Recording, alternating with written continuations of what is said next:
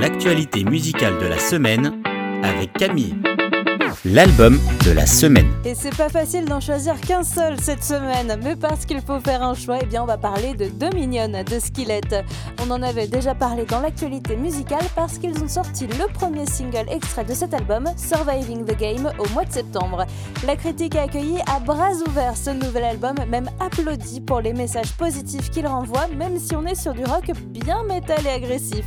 Le leader et chanteur du groupe, John Cooper, espère que les titres pourront nous rendre plus puissant dans notre foi et nos combats, plus inspirés dans notre vie quotidienne et surtout bah, qu'on puisse se déchaîner. C'est dynamique, positif, inspiré, tout ce qu'on aime sur Phare FM, l'album de la semaine Dominion de Skillet le titre de la semaine. Allez, vous allez sûrement pouvoir deviner avec un petit quiz. Elle a seulement 19 ans. Elle s'est fait connaître grâce à une vidéo où elle reprenait le titre What a Beautiful Name d'Hillsong Worship. Elle a été l'artiste à être restée le plus longtemps à la première place du classement Billboard pour les titres chrétiens en 2021. C'est eh bien Anne Wilson, évidemment. Elle revient cette semaine avec un tout nouveau titre, Sunday Sermons, les sermons du dimanche en français.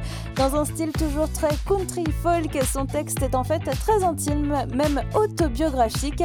Elle rend hommage à l'endroit qui a vu sa foi éclore et se renforcer, l'Église. Allez promis, je ne vais pas vous sermonner si vous ne le faites pas, mais je vous conseille fortement d'écouter cette semaine Sunday Sermons d'Anne Wilson.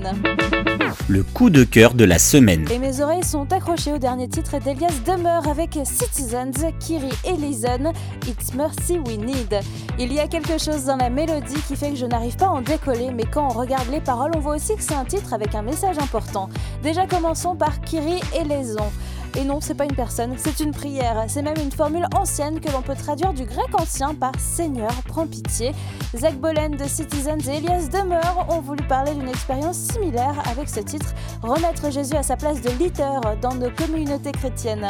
Ils se basent sur leurs propres expériences, notamment Zach Bolen qui servait dans l'église Mars Hill de Seattle qui s'est dissoute après les révélations de harcèlement par son fondateur.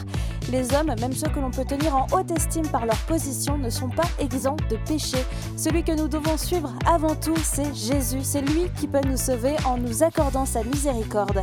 Elias Demeure nous fait d'ailleurs part d'un conseil qu'il a reçu et qui guide aussi ce titre Soyez mes imitateurs comme je le suis moi-même de Christ. On terminera là-dessus. Maintenant, à vous d'aller écouter mon coup de cœur de la semaine, Kiri Eleison d'Elias Demeure et Citizens la découverte de la semaine. Et on s'accorde une petite pause douceur avec Austin Ludwig cette semaine. Il a sorti dernièrement le titre Nothing Back qui fera partie de son premier album qui est prévu pour cette année. Son histoire est celle d'une vie marquée par les blessures. Après des années de maltraitance dans sa famille, il a fini par être placé par l'assistance sociale dans des familles d'accueil. Un passé qui le hantait en tant qu'adulte, qui laissait des blessures ouvertes et à vif jusqu'à sa rencontre avec Dieu qui a changé sa vie. Désormais, il partage dans son église et par la musique ses cicatrices et comment Dieu l'a guéri. Allez, on s'accorde un petit moment de calme avec Austin Ludwig, ma découverte de cette semaine. L'info de la semaine. En même temps que la sortie d'un nouveau single intitulé I'm Not Lucky, I'm Blessed, le groupe Love and the Outcome annonce la sortie d'un prochain album intitulé Only Ever Always. Il sortira le 1er avril prochain.